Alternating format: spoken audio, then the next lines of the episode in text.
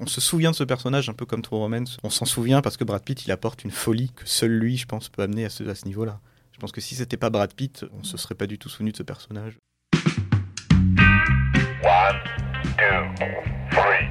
Est-ce qu'on y va? À 3 Un pour l'argent. On fait 1, 2, 3 et on y va.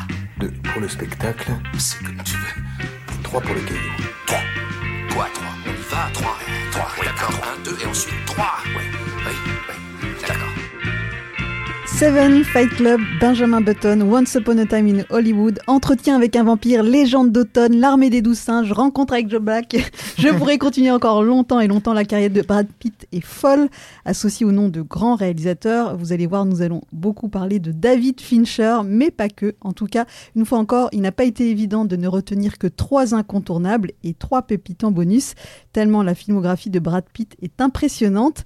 Mais venons-en à nos incontournables de Brad Pitt et pour l'occasion sont réunis autour de moi Émilie Semiramotte, Clément Cuillet et Vincent Formica. Salut à tous les trois. Salut. Hello. Salut. À la réalisation Gaïa Amimi, salut. Je suis Brigitte Baronnet, trois films avec Brad Pitt, c'est parti. Première règle du Brad Pitt Club, il est interdit de ne pas parler du Fight Club. Messieurs, bienvenue au Fight Club. Il est interdit de parler du Fight Club. J'ai un peu détourné le règlement, vous avez vu. C'est joli. Vous Bravo. me voyez venir, Fight Club de David Fincher fait évidemment partie des incontournables et il est réalisé par un certain David Fincher dont il va être beaucoup question. Et ce choix de Fight Club, c'est avec toi, Vincent, qu'on va en parler.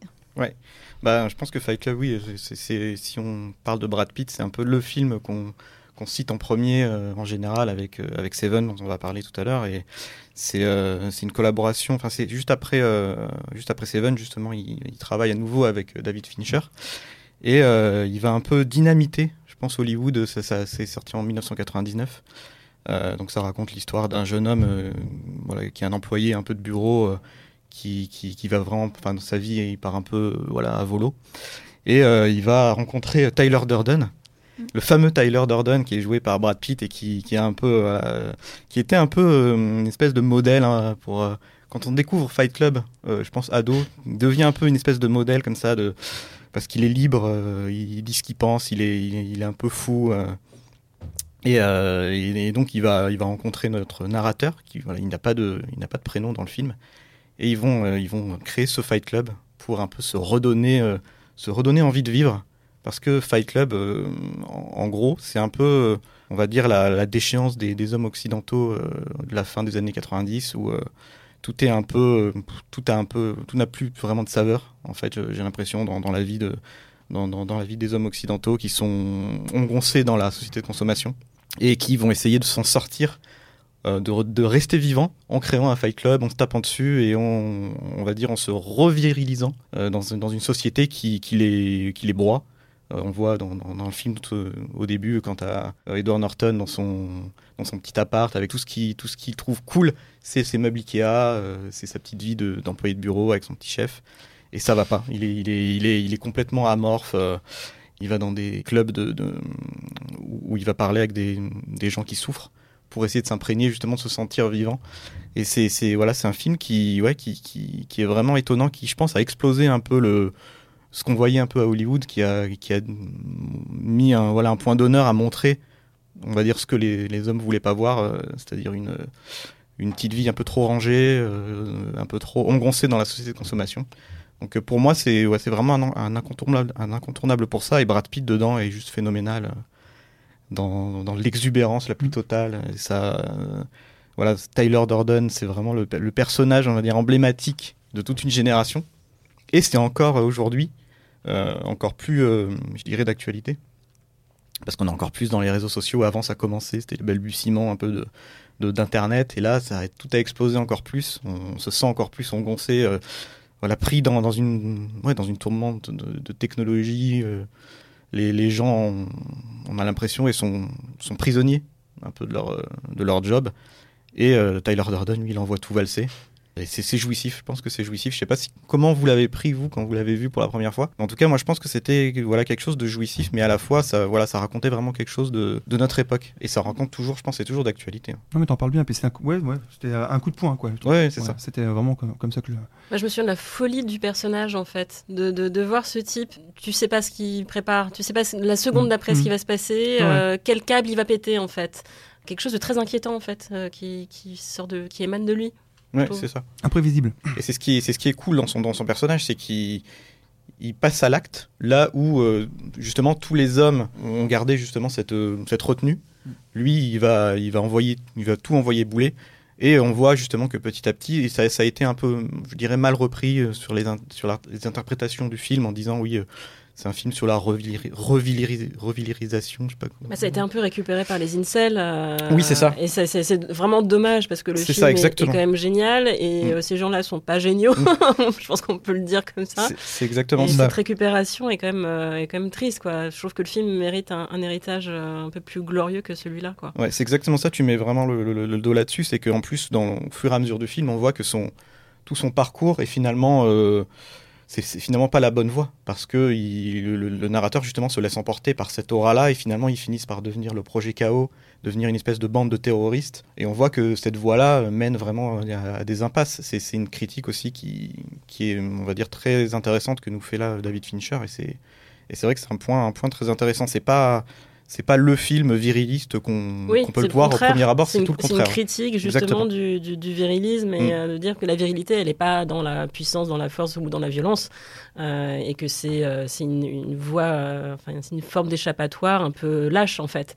Enfin, je pense que c'est ça plutôt le, le discours de Fincher, mais il y a une, une mauvaise interprétation qui, qui, qui dévoie un peu le, le propos du film, quoi.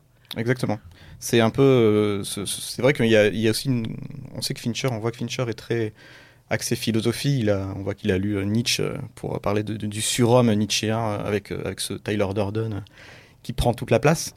Mais, euh, mais oui, il mérite en tout cas d'être réhabilité à ce niveau-là. Ça, c'est très intéressant. Et, et en tout cas, si vous avez, euh, si vous n'avez pas encore vu Fight Club, il faut absolument, il faut absolument y aller. Et, euh, et moi, je ne sais, sais pas vous, mais en tout cas, je l'avais découvert en VF. Oui, aussi. aussi. ouais. Et euh, petite anecdote, c'est pas la voix habituelle de Brad Pitt euh, qui, qui double, qui double, qui le double, c'est Eric Herson Maccarel qui d'habitude double Daniel Craig, qui après doublera Daniel Craig. Donc quand, à- rétrospectivement, c'est très, voilà, c'est être troublant, et c'est du coup, de le revoir après en Ouais. VF. euh, c'est très troublant de le voir. Et le comédien donc Damien Boisseau qui, qui doublait Edward Norton nous racontait que quand il a doublé ce film, il sentait qu'il y avait quelque chose. Il sentait qu'il y avait une grosse pression, que le studio mettait aussi une pression là-dessus. Et c'est vrai que l'AVF a aussi euh, vraiment contribué, je pense, à l'aura un peu culte, euh, en, tout cas en France, avec des répliques, euh, il y a eu plein de répliques cultes, les choses qu'on possède finissent par nous posséder. Je suis la, le double, la doublure de Jack, enfin, je sais plus, les trucs de, d'Edward Norton et ce genre de trucs. Euh, Voilà, tu vas toucher le fond, ce genre de trucs. Autre chose joyeuse. ouais, non, c'est c'est euh, c'est- c'est- c'est vraiment. Voilà, c'est il mérite en tout cas ce statut de film culte. Et une musique Ouais. aussi culte, Ouais. euh, Ah la bah chanson des Pixies, À la fin, euh, qui- à la Ouais. fin, qui, Mm. euh, qui, euh, qui est monumentale, quoi. J'ai envie de chanter. Jouer à la guitare sera une catastrophe.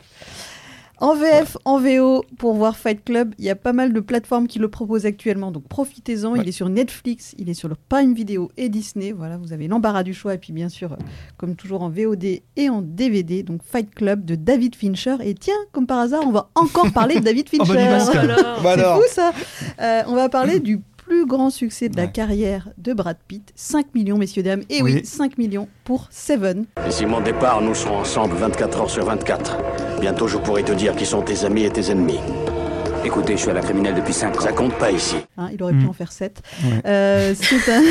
euh, roulement de tambour. ouais. Ah oui, parce que si, si, Fight, si, si, euh, Seven a bien marché, Fight Club a fait Ouais. que 1 million en France. J'étais un Et, petit peu euh, surprise. ouais. Ailleurs, il a pas bien marché. J'ai- frotté mes yeux pour être sûr que c'était bien un million d'entrées. C'est peut-être parce que c'est un film qui, au premier abord, semble assez violent, et ça l'est Mm. quand même.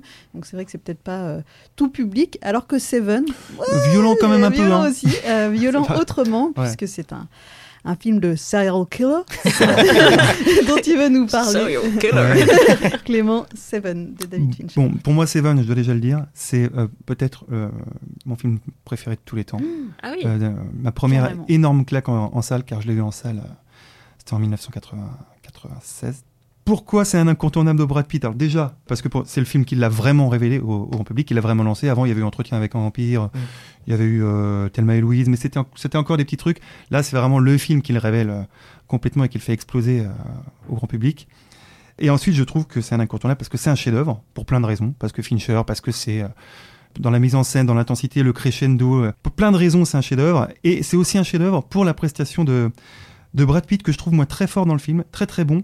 Je sais qu'il y a pas mal de personnes qui ne le trouvent pas bon. Ah connais. bon Mais qui sont Mais ces oui, gens voilà ce que j'allais J'en dire. Qui connais, sont ces gens Quels sont leurs réseaux Ah. Euh, mais moi, je le trouve excellent dans le film. Pourquoi? Parce que euh, je le trouve très touchant.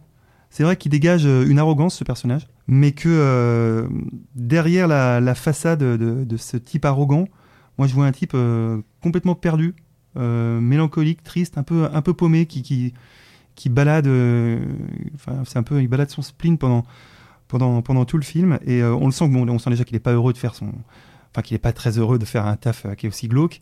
On sent qu'il est malheureux euh, d'être dans cette ville très très sombre avec sa femme. On sent qu'ils sont à la recherche du bonheur et que c'est compliqué. Tout est très très sombre. C'est une ville qui, qui est sans nom, c'est une ville fantôme, il pleut tout le temps. Enfin, il y a beau- beaucoup, beaucoup de noirceur. Et moi, c'est ça que, que j'aime beaucoup dans ce, dans ce personnage, c'est cette, cette fragilité qui, est, qui émane de lui. Donc c'est pour ça que c'est un incontournable pour moi, parce qu'il dégage quelque chose de particulier. Puis son alchimie avec euh, Morgan Freeman également euh, fonctionne Ouais. euh, parfaitement à l'écran. Voilà, je trouve, euh, je trouve super. Et comme par-dessus ça, c'est un, c'est un authentique chef-d'œuvre. Euh, c'est- c'est c'est- c'est- c'est pour ça que, oui, c'est un incontournable pour moi de, de Brad Pitt, tout simplement. Je J'ai pas grand-chose de, de plus à dire. Le film est un C'est déjà chef-d'œuvre. pas mal. Mais c'est non non mais euh, ouais je pourrais pas être euh, il est euh, oui oui il y a des il y a des gens qui le, qui le trouvent pas bon et euh, Bah, trouvent- peut-être, euh, je, je, je Peut-être. comprends pas je, moi, je- Moi, je pense que pour avoir vu en VO, en VF, je pense que la VF rattrape un peu. Les... alors moi je l'ai vu en VF ouais, Ouais. Ah, bah ouais, ouais. C'est- Je pense que c'est pour ça que tu le trouves bon. Que Ah bon moi aussi je le trouve bon parce que je l'ai je l'ai revu en VO et c'est vrai que des fois il est un peu en, en exubérant dans une exubérance hein, qui colle pas trop et, et je pense que la VF a rattrapé certains Ah. peut-être petites euh, petites dissonances dans le jeu de Brad Pitt. je crois que c'est un film que j'ai et pourtant je crois que je l'ai vu une dizaine de fois et je me suis toujours je l'ai toujours marqué euh, rem- Tu as toujours vu en VF ouais C'est le, marrant, ça. le choc de la VF euh, Ouais. ouais mais ah ouais t'as peut-être raison peut-être que Peut-être fais, fais le test, revois-le en VO. d'accord tu vois si soir, tu le vois sur ça. une autre sous un autre angle. Non, non, non, mais euh, bon, pour Mais moi, c'est vraiment un film. euh, alors, bon. Mais il participe vraiment à- au fait que ce soit, que ce soit un, un chef-d'œuvre. Alors que euh, d'autres pourraient, pourraient ressortir la mise en scène de Fincher. euh, Il y a plein de choses. euh, Kevin musique, Spacey, euh, Kevin Spacey. ouais. Mm. Moi, Brad Pitt, euh, vraiment pour moi, ça, il, il participe vraiment de, du fait que c'est un indémodable. Quoi. Non, mais c'est intéressant, c'est Voilà. vrai que moi aussi je trouve euh, le, le- le fait de le trouver triste et mélancolique, j'ai eu ça aussi. Ah, complètement. Ouais, c'est vraiment euh, ça. ça- Mais je pense que c'est ça ouais. qui participe un peu à l'aura de l'acteur à ce moment-là où ça le fait émerger au- au- aux, yeux du public parce qu'il y a le côté beau gosse, Mm. un peu amoché parce qu'il a toujours un une espèce Oui. de, de pansement là, sur le nez.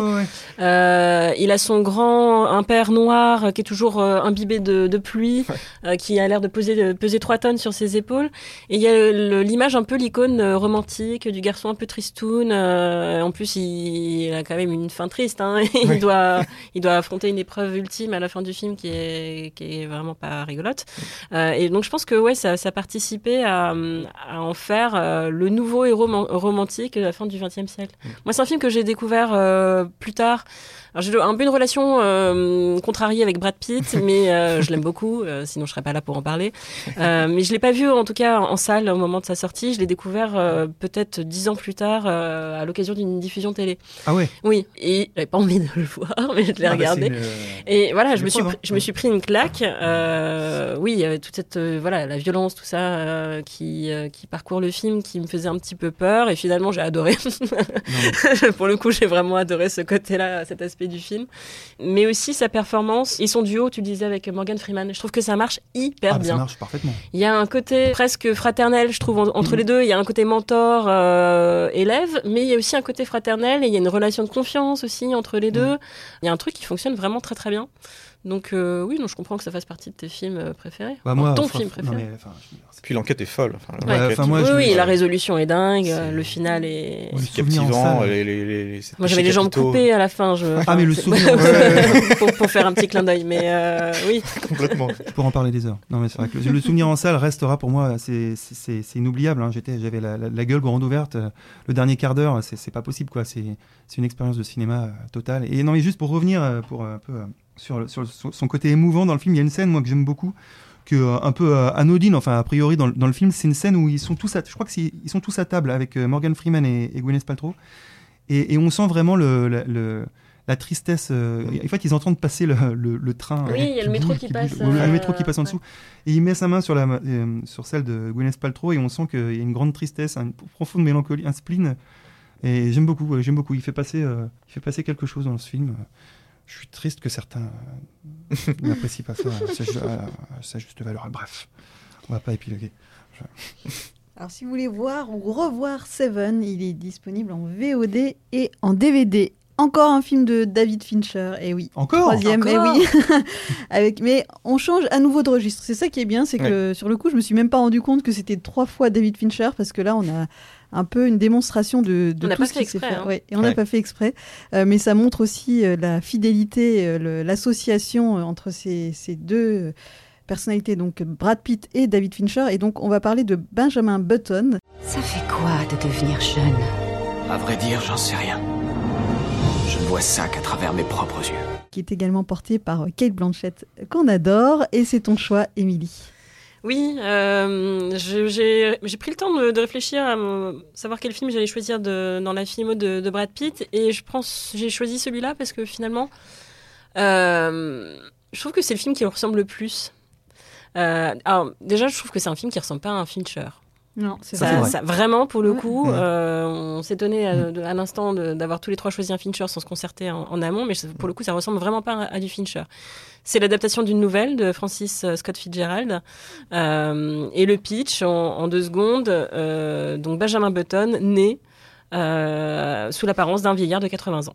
Et euh, pour, pour- pourquoi, on ne sait pas, c'est jamais expliqué dans le film. euh, mais euh, au fur et à mesure qu'il va grandir et vieillir, en fait, il va rajeunir. Et à la fin de sa vie, quand il aura atteint 80 ans, et en fait, il sera à l'état de, nourrisson. Donc c'est l'histoire d'une vie inversée, d'une vie contrariée, et, et en même temps, c'est une vie partagée avec une autre femme. Tu parlais de, de Kate Blanchett qu'ils rencontrent donc quand euh, ils sont tous les deux euh, enfants, puisqu'ils sont plus ou moins âgés de, euh, de 5-6 ans, sauf que lui, il a une tête de 80. Euh, et de là commence une amitié qui plus tard va se transformer en amour. Et puis quand les deux âges vont à peu près correspondre, ils vont vraiment vivre cette, cette histoire et même cette passion amoureuse. Et c'est un peu le film de l'éternelle jeunesse, en fait, de Brad Pitt. On le voit aujourd'hui à, à 60 ans et plus beau que jamais. Pas encore, pas encore, pas 58, encore. s'il te oh plaît. Pardon, pardon, je vais un peu vite. Je vais un peu vite. Mais euh, je trouve que ça, ça le reflète bien. Et puis, euh, alors je vais peut-être jouer les, les fangirls, mais c'est vraiment l'aspect romantique de ce film moi, qui m'a vraiment touché. L'histoire est bouleversante. Euh, Kate Blanchett aussi est éblouissante. On parle de Brad Pitt, mais là, je pense qu'on peut faire une petite incartade pour euh, Kate Blanchett. Euh, Il y a une alchimie entre les deux. Il y a un- il y a quelque chose d'électrique euh, et, à- et à la fois d'hyper émouvant parce que le- vers la- le dernier tiers du film, quand euh, l'histoire d'amour s'arrête parce que la différence d'âge euh, de nouveau euh, intervient, il y a, il y a- il y a une tendresse qui reste entre les deux, il y a un attachement profond. euh, qui reste et, et qui, euh, qui déchire le cœur littéralement quand on voit le film. Et du coup, oui, euh, c'est une prestation, je trouve, assez sobre de, de Brad Pitt. Euh, Fincher joue beaucoup euh, de son physique, là, pour le coup, dans, tout- dans tous les états, dans tous ses états. Euh, même dans les scènes où il le rajeunit, euh, t'as l'impression que c'est il n'y a pas d'effets spéciaux Mm. c'est à dire que même lui on a l'impression qu'il réussit à, à se rajeunir enfin il y a, il y a- il y a quelque chose d'un peu mystique en fait dans ce film l'espèce de, de- le, le mysticisme de Brad Pitt par rapport à son à sa beauté et et à ce qu'il dégage et à ce qu'il suscite euh, auprès du public, hommes et femmes. Je parle même pas de séduction, c'est, euh, je parle vraiment de, de- de quelque chose de beaucoup plus général. Et euh, ouais, c'est, un film qui me touche beaucoup et donc je l'ai, je l'ai pris dans les incontournables. Voilà. Ah, c'est vrai que c'est étonnant, c'est un film étonnant de Fincher. On s'attend pas à autant de, Ça ressemble pas à son, voilà, de son style Ouais. classique, ouais. Ce pitch est fabuleux, quoi. Enfin, c'est extraordinaire. C'est vrai que moi, quand j'ai découvert le, le pitch du truc, je, je me suis dit, mais ah oui, c'est c'est génial. Euh, tu t'imagines vivre cette vie inversée, c'est ouais, c'est fascinant et à, la fois effrayant. C'est- Mm. c'est terminer sa vie en étant nourrisson, c'est-à-dire que tu te finalement tu te tu meurs aussi quand même à petit feu, même si tu es nourrisson, parce que tu tu t'as plus conscience. euh, de- Et en perdant la mémoire aussi, en même ça, temps, ça résonne avec la vieillesse. Il y a Ouais, des choses comme ça qui sont assez. euh, C'est très c'est fascinant. Ouais. Et c'est aussi une prouesse technique. euh, Oui, prouesse, c'est euh, vrai que oui, le- les effets spéciaux sont assez bluffants On pour voit les- de pour plus en plus des- du rajeunissement, du vieillissement dans des films, mais là c'était euh, en 2009 euh, Mm. déjà. euh, on ça a déjà voir- 13 ans. Ouais. Mm. Et donc Benjamin Button, vous pouvez le voir sur Netflix actuellement, et puis en VOD ou DVD. Là, tu m'as donné envie de le revoir. C'est ça, je l'ai vu qu'une fois en plus. Faut, faut que, faut que je répare ça. Et, si vous aimez euh, David Fincher, j'ai souvenir qu'il y a euh, un an, deux ans, peut-être que tu te souviendras mieux, Clément, on avait enregistré un podcast euh, qui lui était consacré. C'était pour la sortie de son, son film sur Netflix. Ouais. Euh, son dernier Tout à fait. film. Pour, pour Manque Euh, pour Manque, voilà. Donc vous pourrez retrouver ça en, en, en farfouillant dans nos, nos archives de podcasts. On avait fait du Mindhunter aussi, il me semble, à un moment. euh, Ah quand, oui. Quand ça, la, la seconde saison était sortie. Tout à fait. On a plein de choses sur, euh, Ouais. sur ce réalisateur. Mais donc, on va changer de réalisateur, promis. hein. on en a fait beaucoup. Euh, en passant à nos pépites. euh, voilà, il y a plein plein de cinéastes qu'on aurait pu euh, citer, dont Tarantino, mais c'est pas de lui dont on va parler, mais quelqu'un qui est proche de Tarantino. Je me tourne vers toi, Clément. Euh, un film qui est proche de, de Tarantino, Ah. c'est celui euh, qui s'appelle True Romance. Et voilà, tu vas nous parler. parce, de- parce que c'est un, c'est un film qu'il a, qu'il a écrit, Quentin Tarantino. Euh, je voulais parler de True Romance, euh, qui, qui, je, bon, je sais pas s'il est culte pour vous, mais il est culte pour moi, il est culte pour beaucoup de monde. Oui, oui, Euh, méga culte pour moi aussi. Donc thriller, thriller, euh, comment dire, thriller romantique, Mm. ouais, euh, écrit par Tarantino, réalisé par Tony Scott, le regretté frère de, Ouais. de Ridley. Et, donc c'est un film qui raconte le périple d'un couple. Bon, pour résumer, parce qu'après c'est compliqué, c'est tarantinesque, hein, mais qui se retrouve en possession d'une valise pleine de cocaïne. Bon, bref. Et puis voilà. Et, dans ce film, on a donc un Brad Pitt dans un rôle, mais alors complètement déjanté, euh, à mourir de rire. Et, euh, c'est, euh, il incarne le personnage de Floyd, qui est un colocataire euh, squatter euh, euh, complètement euh, stone, quoi, qui, qui fume, euh, qui, qui arrête pas de fumer, il est complètement euh, déchiré euh, au, au quotidien. Euh, il a un look pas possible, il a un bonnet rasta. Enfin, donc il est hilarant. Il a, euh, il a, il a honnêtement, je pense, trois scènes, cinq minutes à l'écran, mais il est inoubliable. Mm. C'est, trop marrant. Moi, je, en plus, je crois qu'il avait, euh, je crois qu'il avait improvisé pas mal de répliques. Et puis il est, ga- il est gaffeur en plus. euh, donc c'est, il- enfin, faut, faut, faut le voir pour le croire le truc. Et, et- et moi, je trouve ça super parce que c'est la preuve que Brad Pitt a aussi ce côté. Euh, euh, kéké, euh, léger. Non, mais c'est vrai. Non, non, parce qu'il il, euh, Burn After Reading, par exemple. euh, enfin, il a un côté, il, a un côté où il peut vraiment laisser libre cours à, une folie. Et, je trouve ça super. Et, donc, pour ceux qui n'ont jamais vu True Romance, allez-y les yeux fermés. Puis, donc oui, écrit par, Tarantino, qui retrouvera après avec des réalisations Inglourious Basterds et Once Upon. Euh, voilà. Pour, pour les plus jeunes euh, qui n'ont pas vu True Romance, le- le- ce personnage fait penser un peu à Argyle dans la saison 4 de Stranger Things. Un mec un peu comme ça, euh, barré, euh, complètement stone, qui parle avec une voix un peu nonchalante, Ah ouais, qui, ouais, qui est hyper, hyper, hyper cool. Et aussi ça, c'est, je pense que Brad Pitt, on, on retrouve son, son, son aura un peu cool, un peu, un peu mec qui, qui, qui se prend pas au sérieux finalement. Parce que c'est, il a beau être le beau gosse ultime d'Hollywood, là il accepte un rôle où bah, c'est un peu une, une loque sur son canapé à regarder la télé Ah, toute la loque. journée, à fumer de la, de la Ouais, bœuf. Et c'est non, c'est- hyper savoureux. Moi, je me remettais plusieurs fois les scènes de Brad Pitt tellement, tellement il me faisait marrer. C'est trop il est génial. Vraiment, ouais, ouais, ça c'est vraiment génial. C'est- Et puis si vous dans, dans le DVD, euh, il y a des commentaires audio de Tarantino et il raconte un peu les coulisses. Donc, euh, si vous, si vous, je pense que je vous conseille en tout cas d'acheter le DVD parce que c'est Tarantino est toujours hyper loquace quand, quand il s'agit de faire des commentaires audio. Et sur celui-là, il est particulièrement savoureux. Et en plus, il critique un peu le, certains choix de réalisation de Tony Scott. Par exemple, dans l'appartement du coloc euh, du pote de du héros joué par, euh, Christian Slater. par Christian Slater. Il y a des, des affiches de films mais encadrées. Il dit moi j'aurais jamais fait ça parce que c'est des c'est des mecs, c'est des voilà, ils sont ils sont complets, ils ont pas d'argent, ils sont désœuvrés et ont- ils ont ils auraient jamais eu l'argent pour mettre des cadres au mur de films. Enfin ils auraient mis des, des posters à, à l'arrache. Avec des épingles. Ouais, c'est ça. Et ça, ça m'a, je trouve ces petits détails un peu marrants, tu vois, que Tony Scott, lui, il soit un peu carré, il a mis des cadres euh, dans des C'est plus apparts. propre. Oui, c'est ça. Mais ça, c'est assez, assez savoureux. Pour l'anecdote, tu parlais de Christian Slater. Au départ, euh, euh, Brad Pitt était pressenti pour euh, le rôle principal de, de True Romance, un un rôle tenu par Christian Slater. Et finalement, il l'a pas fait parce qu'il était trop, trop pris sur euh, le film euh, California. Ah. Il était trop Ah pris ouais, par ça. parler, ouais. Donc, euh, et moi, je préfère euh, son petit rôle de kéké. euh, Parfait, mais et excellent Floyd dans, dans True Romance. Je conseille ceux qui sont, qui sont fans de Brad Pitt mais qui n'ont jamais vu True Romance, jetez-vous sur le film. Mm. Je sais pas s'il est disponible. Euh, oui, VOD, DVD, pas de plateforme, mais euh, c'est un des plus petits succès de sa carrière. 33 000 entrées en France, c'est pas beaucoup. C'est vraiment pas beaucoup. Donc euh, après, il y a eu des. Bah, il, a été, euh, il avait été mal, euh, mal accueilli, je crois, à sa sortie, Ouais. euh, trop violent, euh, et il a eu le statut culte euh, au fur et à C'est mesure. plus un film Ouais. vidéoclub voilà, Voilà, qu'on a rattrapé comme ça. euh, Puis si ça peut vous, vous donner encore plus envie, il y a une scène exceptionnelle entre Christopher Walken et Dennis Hopper, un interrogatoire, euh, Christopher Walken qui joue un parrain de la mafia, qui va interroger euh, Dennis Hopper, qui est le père de Christian Slater, pour lui demander où, il est, où est son fils. C'est exceptionnel avec le- les dialogues de Tarantino et puis la, la mise en scène de, de Tony Scott. C'est c'est une des, des- je pense, des plus grandes scènes de l'histoire du cinéma. Un interrogatoire euh, hyper, hyper euh, tendu. Ah bah trop romance, Ouais, c'est génial. C'est truffé de trucs, excellent. Ça donne envie de le revoir. Alors un autre rôle déjanté de, de Brad Pitt, c'est euh, Burn After Reading. Tu devrais mettre un mot dans le vestiaire des dames. Un mot? Oh, oh Quelqu'un a perdu les dossiers secrets de la CIA D'après notre contact à l'ambassade de Russie, ils ont les fichiers de l'ordinateur d'Osborne Cox. Nous allons en référer au FBI en ce qui concerne le mort. Non, surtout pas. Je ne veux pas que ces crétins aillent barboter là-dedans. Non. Brûler le corps. Voilà, moi j'ai tout de suite cette image, euh, c'est devenu même un, un Ouais. gif ou un gif, on le voit faire son truc. voilà, vous, ne vous voyez, vous ne nous voyez pas, mais vous avez l'image si vous avez vu ce film. Donc, Burn After Reading, qui est donc euh, une comédie des frères Cohen, à la frère Cohen, avec euh, cet humour euh, noir qu'on leur connaît, et donc ce rôle de Brad Pitt dans un, un contre-emploi, on l'avait euh, rarement vu comme ça, et c'est ton choix, Émilie. Oui, alors j'avais hésité. Tu viens de citer euh, California, Ouais. euh, Clément. J'hésitais avec California. C'est vrai qu'il euh, n'est pas très connu, Ouais, qui est pas très connu.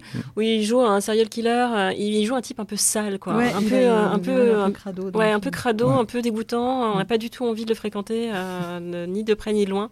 Euh, mais bon, finalement, je, je suis tombée sur euh, After Reading. Je me suis tombée d'accord avec moi-même euh, sur After Reading.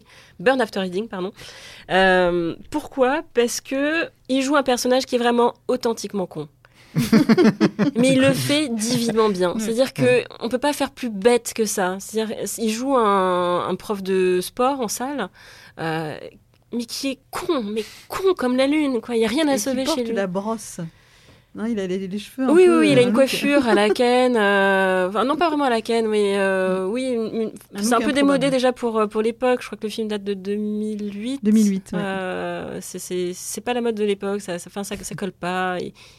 C'est un, un pauvre garçon quand on a pitié un peu de lui quand on le voit on se dit mais comment tu peux être aussi con? Et il le fait tellement bien et alors le pitch il est assez improbable c'est une histoire c'est une comédie d'espionnage Euh, il y a John Malkovich George Clooney euh, Tilda Swinton Frances McDormand euh, grosso modo, il tombe sur euh, des dossiers qu'il pense être des dossiers secrets. En fait, c'est juste les mémoires d'un d'un type que c'est quoi de la CIA, je crois. Oui. C'est des mémoires, mais il y a rien de il y a rien de sensible dans, dans tout ça. Et il se dit, je suis tombé sur une pépite. Je vais euh, toucher le euh, jackpot. Je vais faire chanter euh, ce type pour pour en retirer de l'argent. Il il se met dans une espèce d'association de malfaiteurs avec sa sa collègue Linda qui est jouée par Frances McDormand et voilà ça se, lance dans un truc un peu débile c'est un petit film des frères Cohen hein, il est très sympa mais c'est un, un petit film mais voilà la performance de, de Brad Pitt je pense qu'il faut un talent énormissime pour jouer un personnage aussi con vraiment Mm. aussi vide aussi creux euh, aussi enfin il y a rien à sauver chez ce pauvre garçon et euh, son son moi j'en- dirai pas plus parce qu'il faut quand même le, le découvrir son sa trajectoire en, cas- en tout cas dans le film est, euh, est- est- est assez intéressante et sa conclusion est très bien vue. Ouais, je, je, je, je valide pour la conclusion. Je, je vais pas en dire plus Ouais, parce il faut que pas le dire. parce que c'est extrêmement savoureux. Mais Et ça crée une vraie surprise. et Exactement, c'est, euh, drôle. c'est extrêmement drôle et on, on se on se plaît justement à en rigoler alors que euh, c'est voilà c'est voilà ça nous ça nous interpelle ouais, c'est très frère Cohen en tout cas dans ce Et puis c'est rare de le voir dans un, un second rôle alors qu'il est déjà très très connu, très populaire et il pourrait Mm. se permettre de refuser ce type de rôle. Non, il, il a plaisir à jouer ce type vraiment con. je, je le répète, hein, c'est quand même énorme. c'est vrai Burn After Reading qui est disponible en VOD et en DVD et c'est déjà la dernière pépite, le dernier film de cette émission, L'armée des douze singes de Terry Gilliam, un film qui est sorti en 1996. Vous croyez qu'on est en quelle année? 1996. Ça, c'est le futur, James. Vous croyez que vous vivez dans le futur? 1996, c'est le passé. Non, 1996, c'est le futur. On est en 90. Là aussi, on change complètement d'univers et un peu Oui. de, de registre pour Brad Pitt. Et c'est ton choix, On part. Vincent. on part sur de la SF mais c'est pareil c'est un rôle aussi déjanté Mm. Euh, c'est- marrant on a choisi toujours on a choisi des rôles déjantés euh. Et oui c'est vrai c'est sorti en, en 1996 et ça a fait 2,2 millions d'entrées c'était l'époque où Terry Gilliam euh, cartonnait euh, au box-office c'est un film post-apocalyptique sur euh, donc l'histoire c'est Brad Pitt qui va retourner dans le passé pour essayer d'éviter une, une pandémie donc c'est un petit Tiens, peu aussi tiens. tiens tiens. Film prémonitoire. C'est ça. Donc c'est basé sur un court métrage qui s'appelle La Jetée euh, de Chris Marker. Et euh, donc oui, c'est Terry Gilliam, ancien Monty Python, qui, qui réalise ça. Donc on se dit, tiens, c'est très très étrange que Terry Gilliam se lance dans, des, dans un projet comme ça, un peu très commercial, on va dire, avec Bruce Willis, qui était à l'époque euh, voilà, l'apogée de sa carrière. Et, euh, et dans ce film, euh, on a euh, Brad Pitt, qui joue Jo- Jeffrey, euh, une espèce de gros dingo dans un, dans un hôpital psychiatrique où Bruce Willis se retrouve enfermé euh, quand il revient dans le passé parce que on, prend pour un fou avec ses idées de voilà d'apocalypse, euh, etc. Personne ne le croit et il se retrouve enfermé dans cette dans cet hôpital psychiatrique. Et Brad Pitt est, il joue voilà un, mec hyper voilà vra- euh, complètement déjanté. Tu, sens qu'il prend qu'il prend plaisir aussi à jouer un, mec hyper cinglé, complotiste au, dernier degré. euh, qui est d'accord avec Bruce Willis, du coup Bruce Willis il est totalement amorphe sous médicaments, il comprend rien à ce que à ce que, à ce que Brad Pitt dit, il débite plein de trucs, enfin, il est, c'est très verbeux. On le voit pas beaucoup euh, dans le film, on doit le voir, je pense, entre 5 et 10 minutes. Euh, il a plusieurs scènes euh, où il est complètement fou, Euh, il débite énormément de, de, dialogues, euh, voilà, sans queue ni tête. Et euh, finalement, il a une, évolution aussi assez rigolote, un peu comme dans Burn After, Reading, euh, où euh, son personnage voilà, il complètement, il, apporte quelque chose au récit justement, et comme c'est Brad Pitt, ça marque.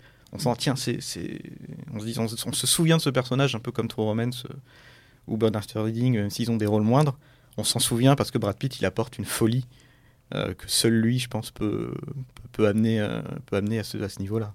Je pense que si c'était pas Brad Pitt, euh, on se serait pas du tout souvenu de ce personnage. euh, Un pur look. pur look, ouais, euh, complètement euh, dégueu. euh. C'est- en plus, euh, c'est c'est étonnant parce que là, pareil, il, est- il a pas sa VF habituelle. C'est euh, la VF de Sean Penn qui le double. Ah oui, Ouais. Et c'est très étrange, ça crée aussi une dissonance et ça, c'est ça très apporte. perturbant ça. c'est- C'est hyper perturbant et ça montre, et comme la voix de Sean Penn a aussi un grain de folie, Ah oui, oui. ça lui apporte un grain de folie encore plus, encore plus, euh, voilà, encore plus crescendo. Et, voilà, c'est très étonnant, en tout cas un rôle très étonnant si vous, euh, si vous, voilà, si pour un- une petite piqûre de rappel, si vous avez déjà vu l'armée des douze singes, euh, ou si vous n'avez pas, pas vu du tout, euh, allez-y parce que Brad Pitt dedans est savoureux. Il y a Bruce Willis évidemment qui, bon, Bruce Willis, c'est Bruce Willis à l'époque. C'est pas son rôle le plus, on va dire, le plus euh, expressif à Bruce Willis, mais ça reste quand même un incontournable de Bruce Willis et de Brad Pitt, du coup. Donc voilà, l'armée des douze singes. Disponible en VOD Ouais. et DVD, pas de, pas de plateforme de streaming non plus. Euh, je suis un peu déçue, on n'a pas parlé de Thelma et Louise. Je pensais qu'à un Oh, moment, on fesses. parlerait. Il fallait qu'on place le mot fesses et Thelma et Louise. Non, mais voilà, il y a peut-être un. On aurait pu parler de 3 aussi, où il est très musculeux, Ouais. très euh, Ouais. charismatique. Et on n'a pas parlé de son deuxième plus gros succès après. Euh, donc euh, Seven. Est-ce que vous savez quel est le, le deuxième film qui a le mieux marché en France? Pour Ah, Brad Pitt Ouais, je vous quiz, je vous avais pas prévenu. Légende d'automne, non? Non. World War Z? Non plus. Alors j'espère que je, je suis bien à jour. Vous mettez le doute. Mais, euh, non, je crois que c'est Ocean's Eleven. Ah, Qui est sorti oui, il y a c'est- 20 bah, ans, ouais. évidemment, ouais. 4,4 millions Ouais, d'entrées. ouais. Évidemment. ouais. On aurait pu aussi parler de celui-là, mais voilà. Euh, Il est moins dans la performance. J'ai l'impression que c'est plus facile pour lui là. Qui, euh, il est venu, il est venu un peu cachetonné. Mm, ouais, Ouais, comme les autres d'ailleurs. là, c'est pas son- Euh, bon, il est très bien, hein, mais euh, Voilà, c'est du, oui, c'est du fun pur, hein, Ouais. ce film. Ouais. C'est du fun à fond. Euh, merci à tous les trois pour euh, votre participation. Clément, Émilie, Vincent et Gaïa à la réalisation. Euh, si ça vous a plu, euh, je vous invite à vous abonner à notre chaîne de podcast Allociné. Parlez-en autour de vous. Euh, nous avons plein d'archives, dont donc cette émission avec, euh, enfin, sur David Fincher, pas avec lui. Euh, et je vous donne rendez-vous pour un nouveau podcast très bientôt. Salut Salut, merci. salut. Allociné,